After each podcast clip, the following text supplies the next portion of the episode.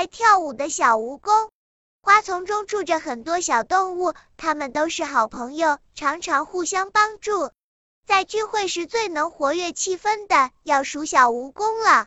有一天，可怕的癞蛤蟆来找小蜈蚣，想请他去自己举办的晚会上跳舞。这是一个关于感恩的故事。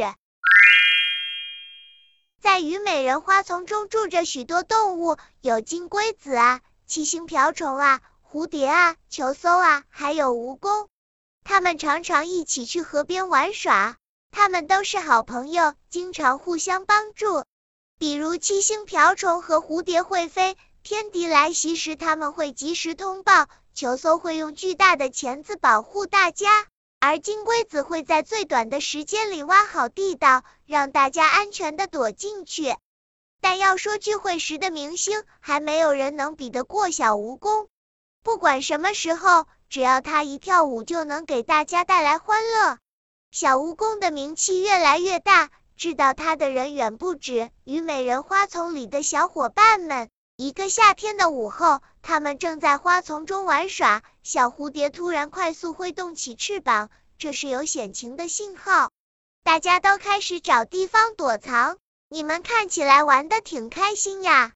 一只超级大的癞蛤蟆慢慢靠近他们，心想能美美的吃一顿午后点心了。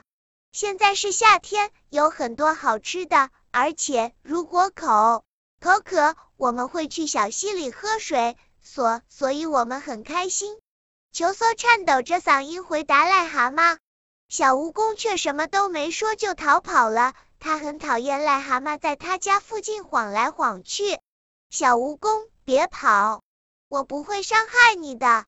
癞蛤蟆大声说：“我只想和你聊会儿天。”小蜈蚣躲到了一株虞美人后面，等着癞蛤蟆慢慢的向他走近，好奇的问道。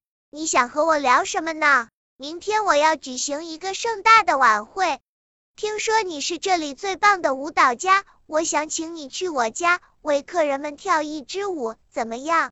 癞蛤蟆的狡猾向来出了名，小蜈蚣不太信任他，但还是回答说：如果我去你的舞会上为你的客人跳舞，你会怎么报答我？癞蛤蟆思考了一会儿，说：我给你造一幢新房子，我不要。我很喜欢现在的家，小蜈蚣说：“那我就在你家里堆满好吃的，我用不着储存食物，虞美人花丛里有足够我吃的东西。”小蜈蚣认真的回答：“那你想要什么？说来听听，看看我能不能满足你。我希望你能尊重虞美人花丛中所有小伙伴的生命。我相信在河对岸，你一定会找到很多食物的。”虽然有点不情愿，因为河对岸比这里远多了，但癞蛤蟆想了想，还是答应了。小蜈蚣笑了笑，安静的回家去编排舞蹈了。一、二、三，用第五只脚旋转；一、二，右转，用第十只脚旋转；一、二，左转，用第二十只脚旋转；一、二，向后转，用第一百只脚旋转。这舞蹈复杂的，只有小蜈蚣才能跳。晚会的日子到了，小蜈蚣穿上它最华丽的礼服，去了癞蛤蟆家。那里所有人都在热切期盼它的到来。当他跳完了舞，全场报以最热烈的掌声，还向他献上了鲜花。癞蛤蟆骄傲地走来走去，接受着大家对成功举办晚会的祝贺。小蜈蚣却开始着急了。因为没有拿到应得的报酬，他不能离开晚会。小蜈蚣走到癞蛤蟆身旁，在他耳边轻声说：“你要记住对我的承诺，永远不再骚扰虞美人花丛中的居民。别担心，我会遵守诺言。